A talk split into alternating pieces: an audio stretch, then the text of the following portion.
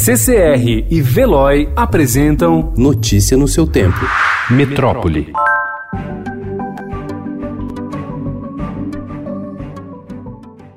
Mesmo atrasado para a entrega da primeira leva de testes para Covid-19 prometidos, de 23,9 milhões de unidades, o Ministério da Saúde quase dobrou a meta e quer distribuir 46,2 milhões de unidades durante a crise. Até agora, no entanto, a pasta só enviou aos estados 2 milhões de testes rápidos, recomendados para aplicação em profissionais de saúde, e aproximadamente 524 mil testes do tipo RT-PCR, mais caro, rápido e preciso.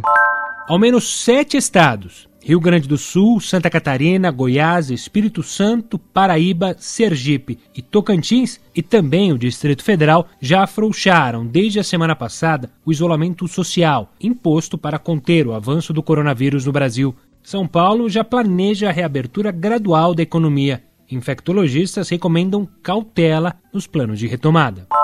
A rotina de 30 enterros por dia ultrapassou 120 no Amazonas e já exige o uso de valas coletivas no cemitério Parque Tarumã, na zona norte de Manaus. A prefeitura alega que a metodologia de abertura de trincheira é internacional Diferentemente do que se convencionou chamar de vala comum, uma área de enterro sem identificações, essa medida preserva a identidade dos corpos e os laços familiares com o distanciamento entre caixões e identificação de sepultura. O Departamento Penitenciário Nacional, órgão vinculado ao Ministério da Justiça, quer que os presos com sintomas do novo coronavírus sejam isolados em contêineres. A medida, segundo o DEPEN, reduziria o risco de disseminar o vírus no sistema prisional brasileiro, que já registra duas mortes pela Covid-19. A proposta será discutida amanhã na reunião do Conselho Nacional de Política Criminal e Penitenciária. A disseminação acelerada do novo coronavírus tem provocado temor em aldeias do Brasil. Boletins epidemiológicos da Secretaria Especial de Saúde Indígena, órgão vinculado ao Ministério da Saúde, indicam um aumento de 68,7% de diagnósticos confirmados da Covid-19 entre índios, o que preocupa infectologistas e desafia estratégias de prevenção dos governos.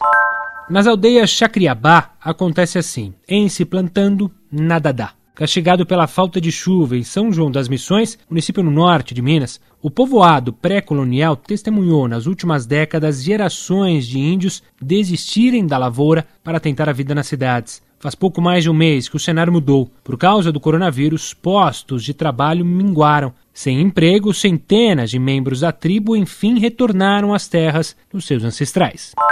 O novo coronavírus pode atacar também o sistema nervoso central, causando problemas neurológicos graves a médio e longo prazo, como o Alzheimer. O alerta foi feito em um artigo publicado ontem na Trends in Neuroscience, revista do Grupo Cell, e assinado por cientistas brasileiros, incluindo Jorge Moll, da UFRJ, e presidente do Conselho do Instituto DOR de Pesquisa e Ensino, um dos autores do artigo. Notícia no seu tempo. Oferecimento CCR e Veloy.